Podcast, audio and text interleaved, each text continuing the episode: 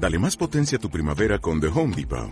Obtén una potencia similar a la de la gasolina para poder recortar y soplar con el sistema OnePlus de 18 voltios de Ryobi desde solo 89 dólares. Potencia para podar un tercio de un acre con una carga. Potencia para recortar el césped que dura hasta dos horas. Y fuerza de soplado de 110 millas por hora. Todo con una batería intercambiable. Llévate el sistema inalámbrico OnePlus de 18 voltios de Ryobi. Solo en The Home Depot. Haces más. Logras más. Pasan diez minutos de las nueve de la noche, una hora menos en la comunidad canaria. Y qué placer volver a saludar. Hacía tanto tiempo que no hablábamos juntos a José Luis Cava, analista independiente. José Luis, muy buenas noches. Muy buenas noches. El placer es mío, pero realmente mío, no tuyo, mío, sobre todo mío. bueno, lo dejamos en mutuo, si te parece bien, ni para ti ni para mí. Perfecto. Bueno, para mí es un honor el que me invites. No, para mí también, de verdad. Hacía tanto tiempo que, que no hablábamos que, que, la verdad es que ya se, se echaba se echaba en falta. Bueno, eh, ¿qué tal te trata la vida? ¿Qué tal estás? No, no, yo muy bien, muy bien, muy bien. Estoy, bueno, estoy muy bien. Bueno, realmente muy bien. Cuando no tienes, cuando no te ha tocado el COVID, cuando no tienes problemas de salud y tal, Sí. pues hay que ya Sí, eh, estar súper contento. Ya, yo con eso ya me vale. Y luego encima te dejan divertirte con esto, eh, te ríes de los banqueros centrales y tal, bueno, pues entonces es más a más a más, ¿no? Como más a dicen en más. Cataluña, ¿no? Bueno, A eh, más, a mes a mes. bueno, a ver, eh, ¿qué te han hecho los banqueros centrales? ¿Por qué te ríes de ellos? Porque son unos sinvergüenzas. Además, porque son unos verdaderos sinvergüenzas. Eh, yo ya he comentado alguna vez contigo y también yo lo he comentado en antena una cosa muy divertida. Eh, mi hijo es ingeniero aeronáutico, pero bueno, vive en Londres y tal, ¿no? Y entonces yo cuando estuve allí le dije, oye, ¿por qué no te presentas a banquero central? Imagínate a mi hijo ingeniero aeronáutico presentarse a banquero central, ¿no? Y dice, bueno, va, venga, vamos, venga, vamos. Digo, venga, yo te preparo y digo, y tú te presentas al Banco de Inglaterra y vas a contestar las preguntas que yo te diga, ¿no? Entonces mi hijo se presentó al Banco de Inglaterra, ¿no? Y fue superando las pruebas, porque además para trabajar en el Banco de Inglaterra eh, no te exigen ser ingeniero, no, no, no, no te exigen ser licenciado en económicas, ¿no? Sino que exigen, piden de cualquier licenciatura. Entonces mi hijo fue pasando los exámenes. Bueno, ¿no? me lo puedo cierto, mi hijo no sabía nada de cosas. No Sí, sí, sí, pero ahora verás lo divertido. Ahora verás lo divertido. Venga. Bueno, yo, yo le preparaba, tampoco tiene tanto mérito. Ya, ya, ya. Y entonces, eh, yo, yo, yo le preparaba. Entonces, eh, y, y con los que somos veteranos, pues ya está. Y entonces llega un momento que bueno, chaval, nada más que te queda un examen. Dinos en qué departamento quieres ir. Y va mi hijo, me llama mi hijo y dice, oye, que estos tíos me dicen qué departamento quiero ir.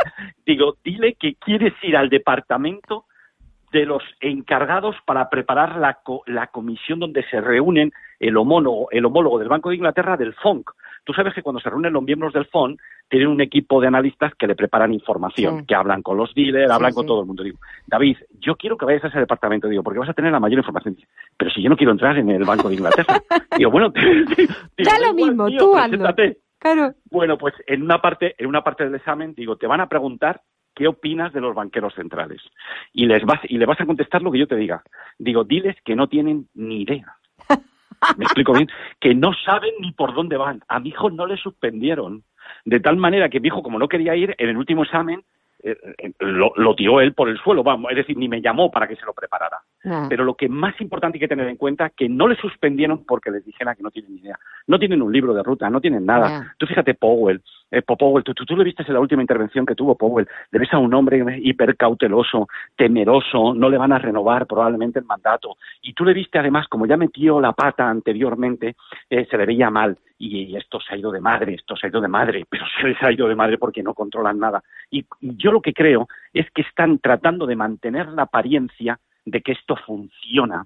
Pero realmente esto no funciona, esto es un muñeco roto que lo han roto. Y lo que se concentra fundamentalmente es atacar a las criptomonedas, atacar al oro, porque en el caso de que las criptomonedas y el oro se dispararan al alza, esta gente quedaría muy mal. ¿De acuerdo?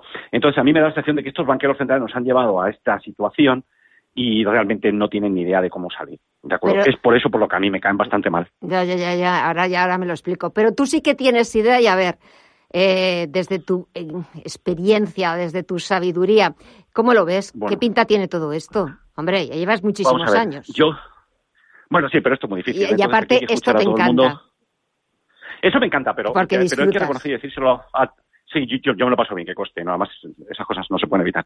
Pero lo que yo te quiero, lo que yo quiero decir que tiene todo el mundo que aprender, por lo menos que es mi experiencia después de tantos palos, es decir, esto es muy difícil, es muy Sí. difícil acertar. Cuando alguien Exacto. acierta, hay que respetarle mucho, porque el hombre se lo ha currado y luego tiene que tener un poquito de suerte. Entonces es muy difícil tratar de escuchar y tal. Entonces tú me dices a mí, oye, ¿tú cómo ves esto de cara al futuro? Pues hombre, yo creo que este sistema, yo creo que las bolsas van a... Vamos a ver. Ahora llegamos en este mes de septiembre, como sabes tú muy bien, el mes de septiembre suele ser bajista para las bolsas, ¿no? Mm. Entonces, y, entonces vamos a esperar que en este mes de septiembre lo más probable es que haya una corrección. Hay una semana muy peligrosa, la que va del 15 al 22 de septiembre. Esa semana expiran contratos de futuro y opciones, esa semana además expiran, eh, se reducen o transitoriamente quedan suspendidas las operaciones de, recompra de acciones por parte de los bancos, el famoso blackout, y además hay reunión de fondo. Vamos una a una. Mira, está pasando ahora mismo en la bolsa una cosa muy curiosa que esto yo creo que muchas veces no se dice, pero lo tenemos que decir. Acostumbra, acostumbramos a llamar a las opciones derivados de las acciones. Pero es que ahora mismo nos estamos encontrando que hay tal volumen de gente operando en bolsa que las opciones están dominando a las acciones. ¿Me explico bien? Por eso son tan importantes los momentos en los que expiran los contratos de futuros y opciones. Si te coges un gráfico del SP500, verás que el día de la expiración de los contratos de futuros y opciones es cuando cae. Mientras tanto no cae, sigue en tendencia alcista. Luego, una cosa que hemos aprendido, primero, prestar mucha atención a la expiración de los contratos de futuros y opciones que mueven el mercado por las coberturas de los dealers. Segundo lugar, los programas de recompra de acciones. Claro, mientras haya programas de recompra de acciones, será difícil que las bolsas caigan. Y luego queda el actor básico, el fundamental, que es al que la gente tiene mucho miedo en el mes de septiembre. Tú sabes que la reunión, hay reuniones trimestrales del FONC en las que se analiza cuáles son sus previsiones económicas. ¿De acuerdo? Pues claro, ahora todo el mundo, después de ver tan cauto a Powell, tan bueno, tan suavecito, la gente ha descontado el mejor de los escenarios. Pero cuando vengan estos famosos gráficos de puntos, los dos plots, y veamos lo que piensan realmente los miembros del FONC, ahí puede haber sorpresas. Entonces, mucha gente, mucha gente, esa, esa reunión del FONC la tiene miedo la tienen miedo. Fíjate ayer lo que pasó en el SP500. En el SP500 fue muy curioso, porque la volatilidad de las criptomonedas, a la que antes decías que había caído muchísimo las criptomonedas y tal, la, volatilidad de las criptomonedas se traspasó un poquito a los mercados de acciones y rápidamente la gente fue a comprar opciones put. El mero hecho de que la gente compre opciones put indica que tienen miedo. Luego va a ser muy improbable que el SP500 caiga que se mantenga a corto plazo por encima de 4.470-80, yo creo que es lo más probable. Y la ventana de riesgo, donde existe realmente un periodo complicado, es del 15 al 22. ¿Por qué? Porque el 15 expira, un, expira una gran cantidad de contratos de futuros y opciones y los dealers eh, tienen que ajustar sus coberturas en función de las alteraciones de la gama. ¿De acuerdo? Entonces, ahí, en ese instante en los que hacen los ajustes, ahí hay un riesgo.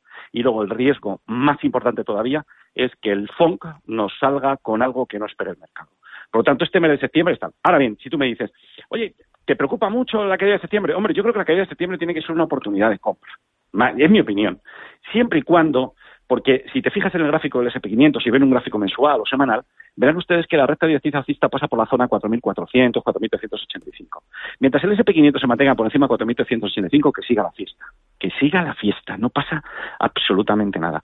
Si perfora el 4.385, bueno, pues habría unas presiones bajistas superiores, pero yo creo que Powell lo pararía en el 4.250. De tal manera que yo estoy viendo la corrección de septiembre como una oportunidad de compra, porque yo creo que los mercados durante el año 2022 tienen que subir, ¿de acuerdo? Y seguirán subiendo por la política monetaria del FED. ¿De acuerdo? Por lo tanto, esa es mi visión. Ahora bien, si ya me dices a largo plazo, yo, mira, a largo plazo es muy difícil, pero yo creo que este sistema, este sistema no puede continuar. ¿Eh? fíjate el caso de Europa. Yo, hay una cosa que me llama muchísimo la atención, es, es, es el saldo de las operaciones que tiene el Banco Central Europeo en Target 2. El récord, el campeón de Europa de deuda con el Banco Central Europeo, somos nosotros, el Banco de España. Y ninguno de los partidos políticos llama al gobernador del Banco de España a pedirle explicaciones. ¿A qué están mirando? Yo es que me quedo perplejo. Dices, es que tenemos un gobierno muy malo. Digo, por supuesto, pero es que la, oposición no es mejor, no es mejor. Hombre, llámale ahí, ponle enfrente y dile, oye, ¿qué está pasando con Target 2? Que lo tenéis desmadrado, que hemos superado el, el 0,5 billones ya y aquí nadie pregunta, nadie dice nada, en los periódicos no sale. ¿Esto qué significa? Pues hombre, que esto está muy claro. El déficit público no lo pueden corregir. Fíjate las estimaciones de ingresos que ha hecho nuestro gobierno. Necesitan incrementar la recaudación en el segundo semestre un 45% más de lo que han hecho en el primer trimestre. Es decir, las estimaciones de ingresos han sido todas equivocadas. Luego el déficit público se dispara. ¿Alguien en este mundo se puede creer que un gobierno del signo que sea va a corregir el déficit público? Vamos, el que diga eso, vamos, está loco, porque eso no va a ser. Pero sin embargo ellos todos los gobiernos, los bancos centrales, hacen la apariencia de que todo va bien. dices, pero tío, si no podéis recaudar. Este es el volumen de esto. Hoy fíjate, en Europa van a hacer una cumbre, lo habéis visto, que van a hacer una cumbre para ver eh, cómo solucionan el incremento de la deuda derivada del COVID.